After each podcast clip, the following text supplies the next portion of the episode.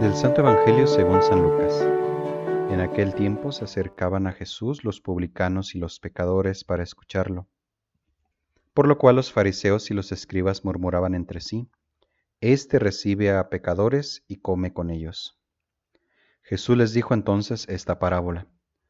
¿Quién de ustedes si tiene cien ovejas y se le pierde una, no deja las noventa y nueve en el campo y va en busca de la que se le perdió hasta encontrarla?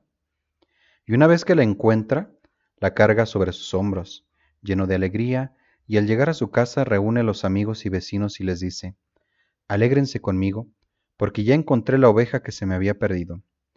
Yo les aseguro que también en el cielo habrá más alegría por un pecador que se convierte, que por noventa y nueve justos que no necesitan convertirse.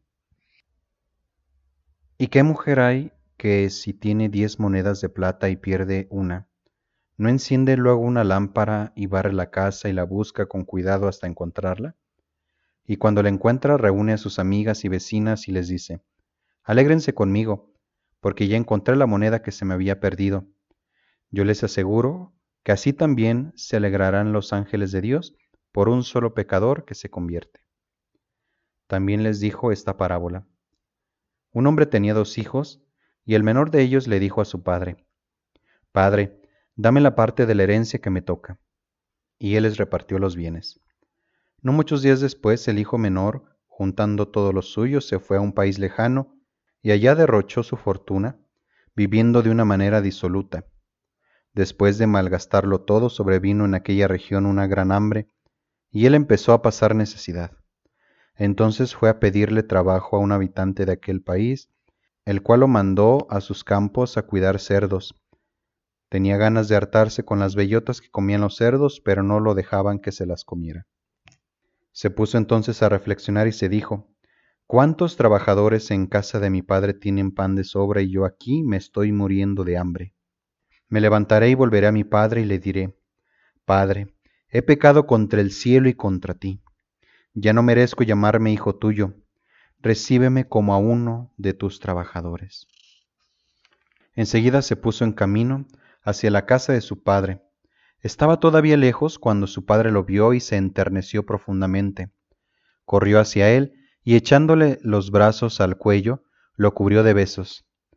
El muchacho le dijo, Padre, he pecado contra el cielo y contra ti, ya no merezco llamarme hijo tuyo.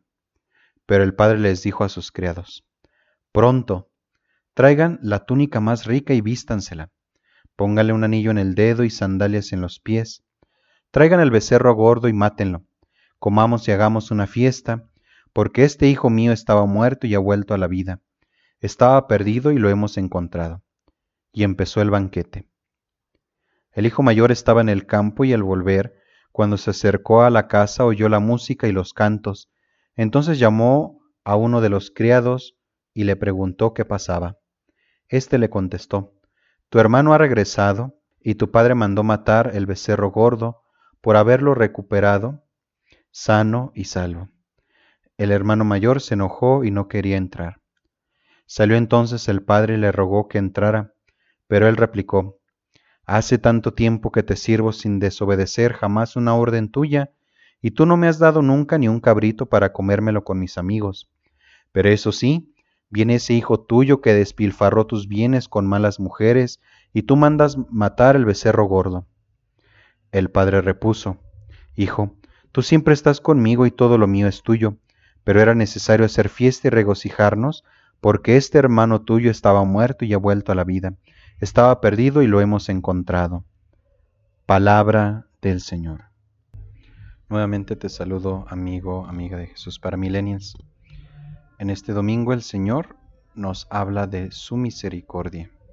Ante la dureza de esa imagen de un Dios que manda, que organiza el mundo y que tiene una rectitud impecable ante su creación, Jesús nos muestra el rostro más auténtico del Padre, como pastor, como mujer y como Padre, en estas parábolas llamadas de la misericordia. Si hay algo que no hemos conocido muchas personas de hoy, es el rostro misericordioso del Dios de Jesucristo. ¿Cuánta gente se aleja de la iglesia porque no ha encontrado un padre o una fiesta dentro de nuestra vida de fe. Qué lejos estamos de entender nuestra fe, nuestra religión, como una fiesta, por la cual uno se acerca y va encontrando una vida nueva. Más bien pareciéramos quedarnos afuera indignados por los que se acercan y entran a la fiesta de la vida. La crítica de la parábola del Hijo Pródigo se puede ver desde dos perspectivas. Por un lado, a los que se escandalizan porque tal o cual persona está en la iglesia, forma parte de un grupo y desde nuestra indignación no nos parece merecedora de ese lugar, de ese puesto en la fiesta. Por otro lado, los que nos creemos buenos nos indigna la misericordia de un Dios que se presenta como bueno, pero no como solapador. Lo vivimos más como un patrón que como un papá. Es más fácil imaginarse a un Dios enojado que a un Dios festivo.